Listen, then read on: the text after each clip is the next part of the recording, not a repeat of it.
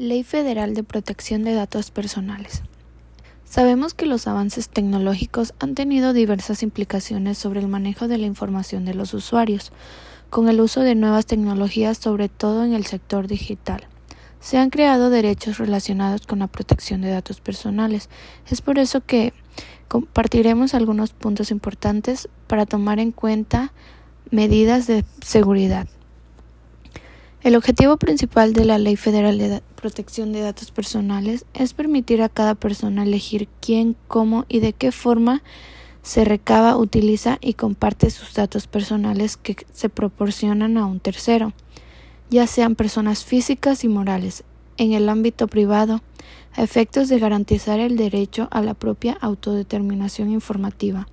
Por eso debemos de tener mucho cuidado lo que damos a diversas personas, el tipo de información que manejamos y cómo lo manejamos, qué datos personales damos y sobre todo con qué finalidad los damos.